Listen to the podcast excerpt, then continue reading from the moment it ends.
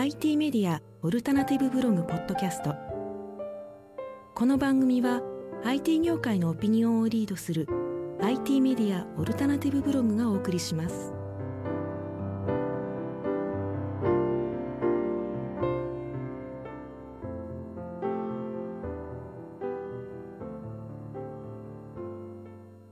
皆さんこんにちは。船井総合研究所の長島です。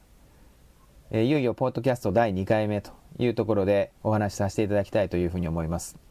今回はですね、えー、前回は2009年の IT 業界についてという大きな大きなタイトルでお話ししましたが、まあ私の本文であるですね、えー、経営コンサルティングの内容の中から、まあ、まずはですね、えー、船井総研が、えー、大体ご支援先の経営者の方にお伝えする経営の原理原則についてお話をしたいと思います。特に、今からは景気が悪くなるという状態の中で、この経営の原理原則ということをしっかりと踏まえて経営することは、業績向上の大きな大きなポイントの一つになります。えー、この景気が悪い中でですね、一体何を中心に考えていけばいいのかということなんですが、実は経営の原理原則という中には2つあります。一つは長所進展主義。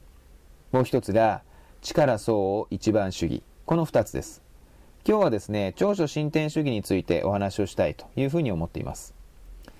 どうしてもですね、景気が悪くなったり、業績が低迷してくると、多くの方は自信を失います。特に経営者の方は今まで、えこれでいいというふうに信じてやってきたことが、マーケットで通用しないという実態が出てくるわけです。そうなると、今までやってきたことに、これで正しかったんだろうかという不安が襲いかかってきます。しかし、大切なことというのは、やはり経営者が自信を持って決断すると。要は経営をしていくということが非常に重要なわけです。人間というのはですね、えー、一つ悪いことが起きると、全て悪いんではないだろうかという全体思考に入ってしまいます。ところが、例外的なところに実は真実が、えー、見え隠れするという場合が多いんですね。村井総合研究所では、えー、基本的には長所進展主義というのを取ります。経営者の方からご相談を受けることが多いんですが、その際にはやはり経営者の方は自信をなくされています。まあ、創業オーナーの方で言うと、ほとんど他人に相談したことなどない方が多いんですね。まあそういった方がですね、藁をもすがる思いで私たちのところにご相談に来られます。そんな折、まあこれは創業者の船井幸雄の考え方ですが、相手の悪いところばかりを見つけて、過去の悪かった決断ばかりを探して、そしてそこが悪い、そこが悪いというふうに短所を是正していっても、何も解決策は生まれないということなんですね。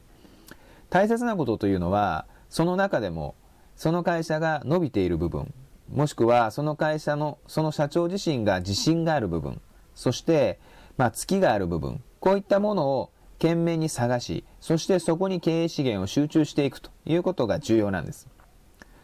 これが長所進展主義の考え方ですね。例えば経営のご相談を来られる場合でも、私は常にこの会社はどこかいいところがあるんじゃないかと。一体この会社のいいところはどこで、どこに経営資源を集中すれば短期間に業績を上げれるだろうかと。まあ、そこを中心に考えます。えー、この、えー、ポッドキャストをお聞きの皆さんも、えー、これをやっていただきたいんですが、まず悪い悪い、ここが悪い、ここがマイナスだ、そこばかりを探すんではなく、どこに一体自社のプラス要因があるのか、どこを伸ばせば一体自社はより良くなるのか、そこを中心に探してほしいんですね。よく私はセミナーをさせていただくんですが、そんな折、皆さんの会社の強みは何でしょうかと、強みを理解している方は手を挙げてくださいということをやります。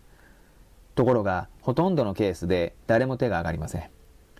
これは、多くの会社が自社の強みということに意識を向けずに、自社の欠点、もしくは自社が欠けている部分ですね。そういったところばかりを探す思考になっているという証拠だと思います。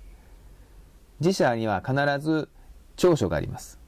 必ず伸びる可能性のある領域があります。まずはそれを探すということが基本的に重要であり、中小企業の場合、やはり経営資源は限られています。その限られた経営資源を、その伸びる可能性がある部分、その長所の部分に徹底的に集中していく。これが経営の原理原則の一つです。まずは、えー、皆さん、早速今から自社のいいところはないか、自社の長所は何か、自社のついてる部分、経営者として自信がある部分、そして昨年から比べて売上や利益が伸びている部分はどこにあるか、それを集中的に探して、そしてその領域に可能性がないかということで、えー、マーケットを見るという癖づけをしてみてください。今日はですね、えー、長所進展主義についてご説明しました。次回は力相応一番主義についてご説明したいと思います。それではまた次回お会いしたいと思います。IT メディアオルタナティブブログポッドキャストこの番組は IT 業界のオピニオンをリードする IT メディアオルタナティブブログがお送りしました。さよなら。私のクジラ。